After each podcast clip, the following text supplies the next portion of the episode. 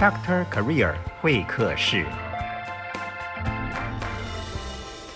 大家好，欢迎光临 Doctor Career 会客室，我是 Doctor Career。我们会客室啊，主要是聊聊各行各业的职场百态，让您在小小会客室认识职场生涯大小事。啊，今天很开心进入我们会客室呢。今天要跟大家介绍一个非常非常新鲜、有趣，而且很有文化水平的一个行业。在这之前，我先跟您聊一聊这个小小的呃常识啊，或者是呃背景知识，就是有关于日本。不晓得听众朋友们对日本文化是什么样的一种喜欢，或者是什么样的观感？但是呢，我们不管哈。过去有没有这个日本文化接触的经验？大概都会有一个印象，就是日本和服。日本和服的规矩非常非常的繁复，这个我们都知道。你知道一一套这个和服啊，要怎么样做的一个整体搭配，是一门绝对马虎不得的大学问。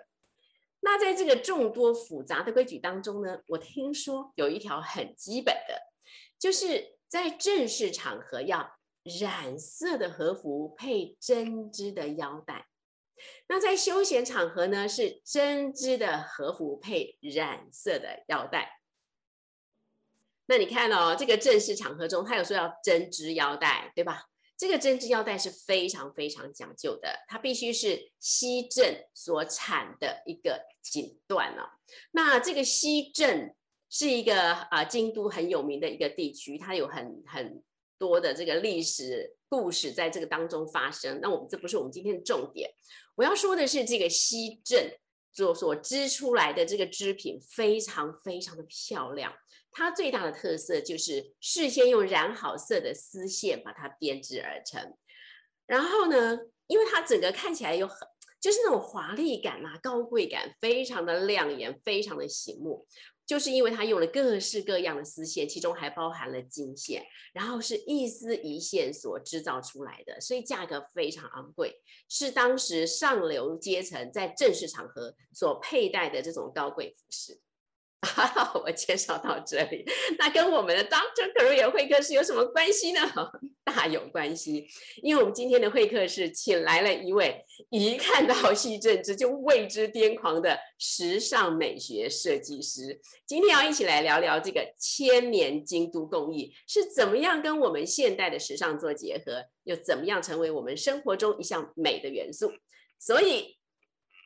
现在哈 哈我们一起来。热烈的欢迎啊！我念一下它的开头，很长啊，叫做“千年京都工艺西镇之再造时尚美学设计师”蔡佩文小姐 Patricia，Hello Patricia，你好，好，有大家好，哎，啊，可惜大家看不到这个 Patricia，因为我现在是用 Zoom 在录这个我们现在的节目啊，Patricia 非常的漂亮，真的是。呃，一个气质美女哈，大大水汪汪的大眼睛，真的很漂亮。嗯，好，Patricia，谢谢你，谢谢你来到我们节目。那在我们聊聊这个西政之之前，先帮我们做一个简单的自我介绍吧。好的，呃，各位好，呃，很荣幸今天能够来线上跟大家聊天。那我我姓蔡，我叫蔡佩文，那我的英文名字叫 Patricia。那其实大家会很好奇，我从事这个创作的缘起或是背景。那实际上我过去在美国、加拿大住过很多年。那年轻的时候我念的是服装设计。那再来，可是我却在金融业做了二十年。然后呢，觉得年轻的热火，我还是对设计跟创作非常有难忘的热情跟向往。所以我还是勇敢的开始在中年后起开启了我的逐梦之旅。嗯。所以显然，这个西政治对你很有吸引力，Patricia 是为什么呢？这个 Patricia 她，你你的你会投入到特别讲到西政治，是什么东西吸引了你啊？好，是这样子，因为我其实从小就有一个很老的灵魂，我小时候十几岁去欧洲。呃，游学我也会去逛古董市场，然后对那些布啊、纺织品跟细的细腻工艺都非常着迷。那其实日本是我们国人很喜欢去旅行的地方。那因为它文化性跟工艺性都还有环境非常的美好，所以我就觉得说，我到了那个城市或是那个氛围里面，我会对它是所有的工艺的产品非常着迷。那尤其纺织品，因为我本身是学服装，那它的图腾、它的色泽、它的整个细腻的工匠精神，都会让我深深感动。所以我觉得这也是我选择这一个高级工艺品出发的一个呃状态跟开始。嗯。听起来就是你很被西政织或者日本文化的元素给吸引住。那很好奇，就是嗯，像这样一个要把古老的元素啊，文化里面的意涵，把它融入到现代的生活里头，这里面应该有一些想法。不知道 Patricia 是你自己有什么样的，不管是开始刚才说到起心动念也好，或者你未来想要完成、想要追求的一个梦想或目标，可不可以帮我们聊一下？我也补充一下西正织的背景哦。西正织，因为其实丝织品是非常高级的一个产品，所以在过去上千年前，大概只有贵族跟皇家用得上这样子，用得起这样的做的材料跟作品。所以说，西正是在京都西北方一个地区。那应人之乱在十四一四六零年前后，有一个他们。他们自己内部的一个东西军的对峙跟战乱，所以那个地方就是过去国家跟呃所谓贵族的纺织品的集散地。那现在是因为整个就是呃大家假如有去京都的话，可以去那边走走，有非常多漂亮的和服腰带的呃工坊在那边。那因为呃可能大家对和服腰带这个西正织有点陌生，实际上它就是日本女人和服腰带最重要的那个那一条长达四米的腰带。那它有，它只有宽度三十一公分，然后每一条线都是丝织的，所以有经过染色、染整跟织的工艺，大概要二十几个工序才会完成一条腰带。那甚至长达十个月可能才做完一条，甚至更久。所以我曾经也有我的腰带，哇，一翻开是个老件，它是日币五十万一条。那可能 back to 二十年前的五十万，那是。非常昂贵的几十万台币。那再来，我想补充一下，大家以为它离我们很遥远，实际上呢，虽然穿和服的人越来越少，可是实际上我们在在逛现在的国际大都市，像 Chanel、爱马仕啦、Louis Vuitton，还有台湾的一零一的 Mikimoto，就是那个珍珠品牌，其实它都用西正织来做它的橱窗，还有它旗舰店的一些部分的装潢。所以它已经被广泛的运用在我们生活美学之间了哈，所以不好意思补充一下，西正织它未接这么高的一个呃一个高级呃纺织品的背景这样子，所以显然连西方的这些最高档的这些品牌也开始要借助借用这个西正之的作为他们一个品牌的元素啊，所以看起来这个西正之真的非常非常的高档，那这么高档的一个呃文化或者是艺术元素。有可能很容易的融入到我们现代人的生活里吗？嗯，是的，因为我觉得美是不分国界的。嗯，我觉得像我们看到西方的油画、罗丹的雕塑，我们一样是感感动到内心会有一个澎湃跟印心的美感。那同样，我们文化性的东西，我们到日本看到一轮明月，看到那个樱花落下，其实我们内心都一样会有感动。那艺术创作就是把这样的元素变成一个图腾，跟可携带式或可穿着的一个创作，然后来美化我们的身心灵。我觉得这个是，我觉得这是我为什么取这样的元素，然后再造它，给它一个。这样说起来，应该就跟你目前的经营模式应该是有关系了。所以，Patricia，请问你们就是贵公司现在的经营模式是什么样？好，那呃，其实我呃也也补充一下，我的品牌叫 Momento，就是 Moment，M O M E N T O，只是我把它拼成 M O O M E N O，然后我拼成 O O 的同时呢，它是一个 Eternity 的无限的一个 logo 的精神，然后就是觉得把老的工艺传承，结合现代的设计跟台湾的工匠，然后再转化成永恒可。传递的下一代，或是我们当下可以使用的一个美学作品，所以我想这个 Momento 慢时光这个品牌精神，其实包含了这些意念跟工匠精神的传递，这是我最想要就是完成的这个部分。那这样说起来，就是呃，您的作品比较会是，比如说像是衣服吗？还是嗯，了解。好，我。补充一下，因为大家看不到画面，我现在正在我的工作室，叫 Momento 艺文书院，就是艺术的艺，文化的文，舒心的舒，嗯，院字头那个院。因为空间里面就有我的创作，有我的服装，呃，用和服改造的呃服装、背心，还有手袋，就是手提包、电脑包，嗯，然后抱枕，呃，还有那个 tray、console table 上面的呃嗯嗯托盘，也就是说一个好的工艺品。它要是经过现代的转换，其实它不一定是穿和服才用得着，而它也不要因为没有重要的 ceremony 之后就被关在衣柜里。它应该成为我们可视觉、可使用的一个生活美学的部分。这是我现在工作室里的状态，也欢迎大家来看看。啊，了解了。所以也就是说，你你就是把啊西正之。是取得西政治的原料，然后做成现代生活当中可以用的这些呃服饰品，是这样吗？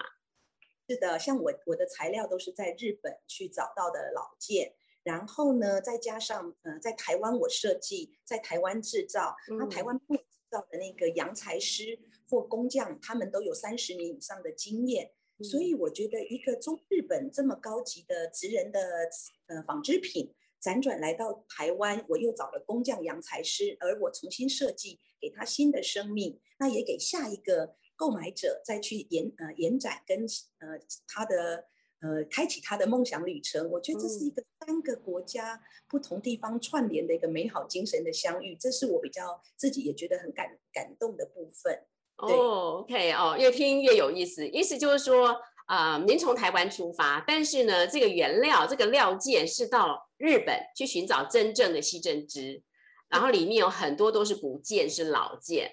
啊，有很有文化跟历史的意味在里头。然后你又回到了台湾，找到台湾最好的职人这方面的工匠家、工匠师。来帮你按着你的设计来设计制作出你想要的这些成品，像刚才你说的有衣服，也有一些文创品，是不是这样？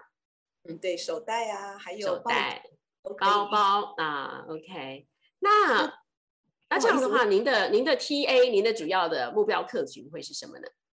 嗯，好，目标客群的话，就是其实会有人来找我定制，然后是礼品市场，因为像母亲节还有新人结婚的时候，有人会来跟我挑选抱枕，因为西正高级，我加上了真皮，让它在家里的陈列上也会有一个美感，包括还有泰迪熊，等一下我可以呃，就是呃，可因为当然我们现在在会客室没有镜头，可是 Zoom 里面会有镜头，会看到我一些作品。那对不起，我也补充一下一个精神哦，因为我觉得在现代的快速的世界的一个呃，就是竞争跟制成之下，我们其实都用了非常，我们就大量的浪费了很多资源，所以现在很流行一个 green fashion 的概念，就是绿色时尚。我们要怎么样把老的物件重新赋予它新的精神，而可以再被利用？所以我们常常讲到 three R，就是 reuse、recycle、recreate。然后我觉得我有四二我要 revive，revive，OK，啊，我 revive 那个高级的 craftsmanship，yes，让大家看见高级工艺，它可能会凋零，可是要是透过我们的再造、再使用，让它在我们的新生活里面有一个传承，我觉得这是我内心很大的期许。所以基本上我就尽量能够在地，然后呃，台湾找职人，跟包括跟南投用竹子来做一些合作。哦，哇，哈 哈越听越深哦，越听越广了，因为还包括了把我们台湾的这个竹子这样的工艺也可以放进来，然后，然后，嗯，请说，请说，请说。对，因为大家可能有所不知，其实像 GUCCI 最有名的一九五零年代那个带那个竹节包，嗯，实际在过去，嗯，因为竹节是台湾的。元素，I mean 东方的材料，那其实西方世界在二次大战之后，其实也非常缺乏原物料。那那个精品工坊也得思考说，怎么样去创造新的元素。所以其实东方的 bamboo 这个竹节弯曲的材质，其实来自于我们这边的一个协助，然后完成的创作。OK。啊，听起来真的很很醉人，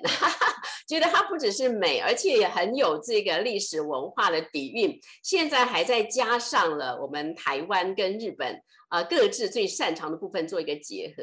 然后还要融入。我觉得我也非常非常提倡的一个 green fashion 的这样的概念哦，因为我们实在是到了非得要爱地球的。地步不可了。所以我我觉得很佩服 Patricia 有这样子的一个概念。哎，那我就想到，就是其实我们现在在 Podcast 播出，但是我们也可以把我们的录影啊放在 YouTube 上。所以，嗯嗯，Patricia，你手边有东西吗？也许你可以秀一下，就是啊啊，你可以秀一下啊，在空中的来，你可以啊，空中朋友，我现在帮你自己 描述一下。现在看到是一个泰迪熊啊，非常非常可爱，一个红色呃，应该叫什么色啊？橘红色，然后带着黄金的色泽，那个丝线啊，非常漂亮。啊哦，还可以动的，非常可爱。我相信不管是男生、女生、大人、小孩，看到那个泰迪熊都会很喜欢哦。可以把玩在手上，也可以当做装饰品。我也分享一下这个包包，您看得到这个图腾吗？嗯，看不太清楚。哦，因对看不到可能会有点闪哦。对你可能要退后一点，要退后一点。对哦，是嗯哦，可以看到一点了。哦，看到一个包包，物语上面的。《源氏物语》是呃，就是日本在平安时期最重要的一个呃，就是全世界第一个长篇小说。它的图腾就有光源寺，还有呃，就是光源寺，呃，还有那些古古时候那贵族的生活样貌。我就是取个 obi 来做创造。OK，好，呃，我们 Podcast 的朋友您看不到，但是我可以帮您描述一下，在这画面上看到刚才。啊，Patricia 拿出一个包包，这个包包上面他用的就是西镇织的那个腰带。那因为那个腰带上就很像我们的《清明上河图》一样，上面有很多的故事，很多的啊当时生活的一个状态，所以他就把这个故事一个情节。一个一个当时呃静止的画面呢，就把它做成在包包上，所以那包包看起来真的很有质感。它不只是漂亮而已，不只是艺术而已，里面看起来显然真的还是有很多的历史跟文化的元素在里面。我自己觉得是非常 非常的漂亮。所以呢，嗯，待会儿也许 Patricia 可以帮我把你的联络方法告诉大家，看大家怎么样可以找到你的作品呢？不过在这之前呢，我们很想要帮听众朋友问一下，就是嗯。可就像你的这个行业真的很独特哦，它一定要有个天生的美感跟文化艺术的一个热爱才行。可不可以请问你自己觉得你在这个行业里面的成功关键是什么？呃，我不敢说我成功，不过我觉得热情很重要，因为我觉得我对生活美学还有美的图腾、文化、文学都很有很有硬心的感动，所以我觉得一切创作有时候要先感动自己，那你才会保持那样的热情跟追寻，去克服困难，因为。材料取得已经是一个从国外取得，已经是一个辛比较辛苦跟劳力的过程。我以前去日本都要带几十公斤回来，所以这已经是比较辛苦的追寻嘛。那第二，在台湾有制成，制成也是得跟工厂。那工厂环境并不是想象中灯光美、气分家，大家看到的都已经是灯光美、气分家的异文空。实际上过程是在工厂是跟皮料跟那种环境恶劣环境一起一起工作的。对，那再来，所以这个热情真的是我们不可或缺的，才能够支持我们往前走。那当然，美学能力是因为我们从小到大会看很多，呃，博物馆啊、艺术品啊，包括因为我念服装设计，所以我对制成上的工艺的要求也会比较多看见跟跟了解，所以这方面也是支持我能够探索这一切，然后把它组合起来的关键。所以听起来就是除了在呃在自己的天赋才华上要热爱艺术文化历史之外，在态度上啊显然也不是把它想成一个美美的 坐在家里享受的，是要吃苦耐劳，而且要很注重这种工艺细节，非常讲究所有的细节，是这样吧？是的，像包括礼礼布五金，嗯，我也了阿玛尼等级的台湾开发。是呃，台湾厂商为意大利给做做的一个布料，那还有样上面的话，它也是能够帮一些国外做一些呃，就是呃车缝的一个工厂，然后洋裁要有不错的功力，那这牵涉到 manufacturing 的细节，production 的细节，那这个过程其实蛮考验的，因为要一直修正。OK，所以还要很有耐心才行，要吃苦耐劳，还要耐心，要吃要吃得了苦啊！我觉得好像这行各行各业都一样，即或是一个看起来这么美的一个行业，其实如果我们的心态上没有办法抱成一个坚持、一个愿意吃苦的心，大概也不容易成功。可是像我今天非常谢谢你哦，把这么美的东西，然后告诉我们你是这么扎实的在经营着它。想请问，如果我们的听众朋友想要认识一下你的作品，因为听你讲了那么多，其实空中是看不到的，我们怎么样可以看得到你的作品呢？好的，我分享一下哦，我知呃呃我在大呃一个北投的五星级酒店大地酒店，很美的一个空间，欢迎大家呃可以去看看，叫大地酒店，有我的精品专柜。那第二呢，我的亲呃我自己的 Momento 译文书院呢是在仁爱路复兴搜狗后方。啊，那呃呃，假如电子方面的话，可以上 Facebook，呃呃，就是我的官网叫做 Momento Momento，我拼一下给大家听，因为 Moment Italian 就是 Momento，可是我把它拼成 Double O，所以是 M O O M E N T O O，M O O M E N T O 两次，您就会找到我的 Facebook 的的的那个连接。那在 I G 上的话是 M O O M E N T O official 啊，I G 是 official，OK，好，谢谢谢谢 Patricia，呃，今天非常开心哈，可以请到 Patricia 来到我们节目啊。那呃，我自己听完 Patricia 今天的介绍之后，我其实有几个有一几个启发。就第一个就是你知道 Patricia 其实以他原来在啊金融机构就当了高阶主管，可是他却可以在啊，听就听到他自己的内在的声音，就是我里面有一个设计魂，我里面有一个艺术魂。好，他可以这么勇敢的，就毅然决然的放下了他原来其实收入很好，然后位置不错的一个呃一个工作，然后转换职场。这个勇气，我觉得是可以给我自己，也给所有的听众朋友们，真的让我们可以多想想。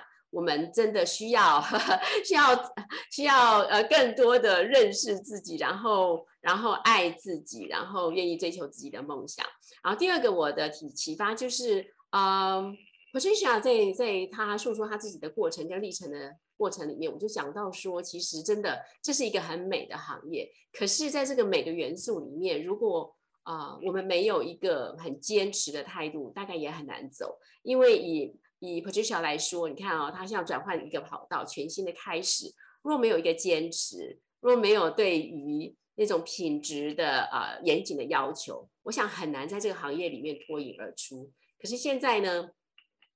现在我的了解就是很多呃品牌，很多的名人都已经啊不主动的去跟这个 Patricia 接触啊，非常希望借重 Patricia 她在这美的呃这上面细政治，特别是。把日本文化、把西政之里面的历史、把文化、把艺术可以融合到自己的品牌里面。啊，我的理解，现在有很多大品牌已经开始在找 Patricia 合作了，所以我很想要鼓励啊，我们听众朋友或者是观众朋友，真的，我们呃，有的时候真的可以静下来想一想，如果我的梦想是清楚的，如果我里面有一个很清楚的一个理想梦想想要去追寻，也许。今天 Patricia 她的生命历程，她自己的啊创业故事，可以帮助我们去思考一下，我是不是也可以拾起这样的勇气，为我自己去追寻我所要的。